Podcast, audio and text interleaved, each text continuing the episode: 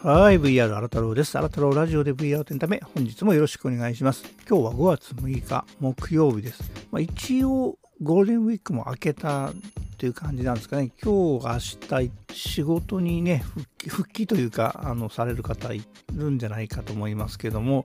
まあ、それでまあすぐですね、週末が来て、まあ、実質的には、来週月曜日10日からかな、えー、まあ動き出すような感じで、まあ、一応予定ではね、えー、緊急事態宣言も11日までということになってるんですけど、なんかね、思いが怪しいですね。延長されるとか、そういう雰囲気になってますんで、うーん、どうなるんだろうかというのがありますね。えー、天気はね、今日は晴れてますね。昨日ちょっと曇ってましたけどね。えー、いつものアレクサに聞いてみましょうか。今日の東京の天気は？東京は曇りで気温は摂氏17度です。今日は晴れ時々曇りで、予想最高気温は24度、予想最低気温は15度です。今日も良い一日を。はい、どうもありがとう。なんか今日はね、ごめんなんか思いがけない声が入りましたね。うん、あの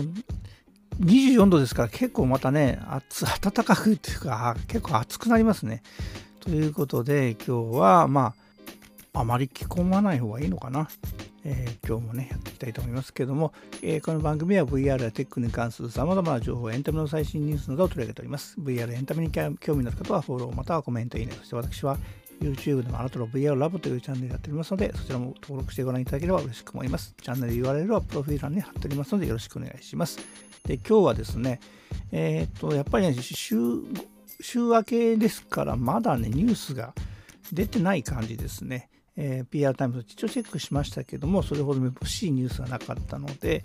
えー、このゴールデンウィーク中にあったニュースを取り上げたいと思います。えっと、これはですね、SI、ソニーインタラクティブエンターテイメント、まあ、ソニーの、ね、ゲーム部門、部門っていうのかな、ゲームの会社ですね、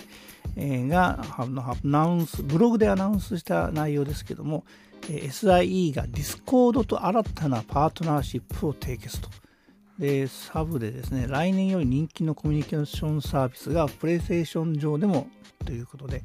えっ、ー、と、ソニーがあのディスコード、これはボイスチャットアプリ、まあ、私はどっちかというとボイスチャットというよりもあのコミュニケーション系で使ってるんですけども、まあ、ここはですね、先月ぐらいまであのマイクロソフトがね、買収、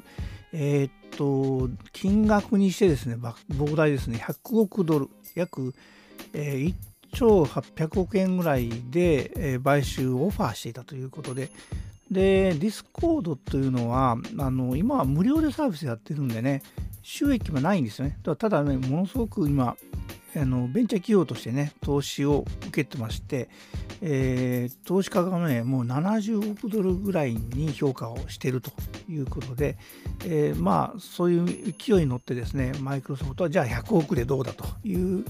あのオファーしてたんですけども、それを断って、まあ、独自で IP を目指すんじゃないかという噂もあったんですけど、まあ、一つの、えー、まあ、一つの方策ですかね、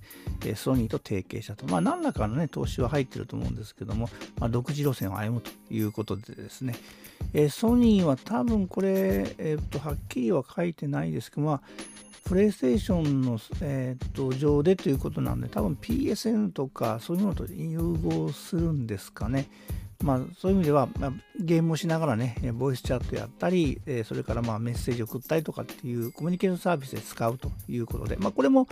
えマイクロソフトが、あのー、欲しがった理由でもあるんですよ。同じようなことやりたいということで。まあ、向こうはね、クラウドもあるしね、と思ったんですけども、まあ、とりあえずソニーが、えー、と提携したと。まあ、多分これ以降も、まあ、中立な立場でね、えー、これはソニーが買収じゃなくて単に提携ですから、まあ、いろんな会社、まあ、あの提携してですね、えー、まあ、そういう意味では自社で成長していくという路線を選んだということみたいですね。ということで、まあ、あのやっぱりね、あのこれ、 Discord ってコミュニケーションサービス以外にもビデオ通話とかもね、だからちょっと簡単な Zoom みたいなこともできたりするんで、さまざまなね、コミュニケーション、多分 VR とかもね、使ってる人多いんで、まあ、VR の中にディスコードが埋め込まれるとか入ってくるとか、そういうこともあるんじゃないかな。まあ実際少し今でもね、限定的に使えたりするのかな。あの、バーチャルデスクトップとか使えばね。まあですので、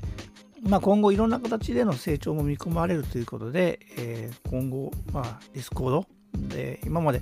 まあ、うん、あのゲームとかね、そっちの人では非常に有名だったんですけど、一般的にはまだね、認知なかったんですけど、今回のソニーのこの、えー、パートナーシップということで、名前が上がってきて、さらにね、評価が上がるんじゃないかと思います。今日はあの SI、ソニーインタラクティブエンターテインメントが Discord とパートナーシップを締結して、まあ、 Discord、えー、という新しいコミュニケーション、まあ、新しいといってもね、まあ、前からあるんですけども、がさらに注目されるようになってるんじゃないかということをお伝えしました。それではまたお会いいたしましょう。See you!